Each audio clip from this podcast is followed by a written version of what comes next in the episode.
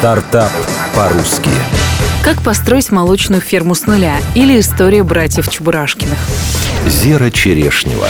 Владислав Чебурашкин вместе с братом думал, куда вложить деньги из семейного бизнеса. Братья решили реализовать детскую мечту отца и попробовать поставить на ноги молочную ферму. Землю выбрали в благоприятном районе под Дмитровом.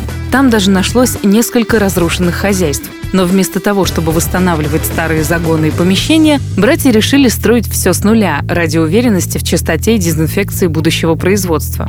Следующим стал вопрос, где брать коров и какой породы. Вырастить стадо можно двумя способами. Покупкой зарубежных коров, которые вот-вот отелятся, и галштинизацией, так называют выведение нужной породы. Ровно половину стада братья Чебурашкины привезли из Венгрии и Голландии. Сложностей оказалось больше, чем можно было себе представить. Цена на молоко на рынке постоянно меняется. Производительность и настроение коров зависит от сезона. Маржинальность бизнеса низкая. Концентрированные корма для коров стоят дорого, а господдержка в России, в отличие от Запада, в разы ниже.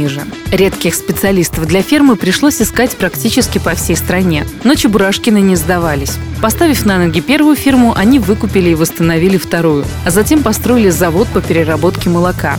Часть молока с фермы братья продают свежим через вендинговые автоматы. Молоко развозят ежедневно в 5 утра.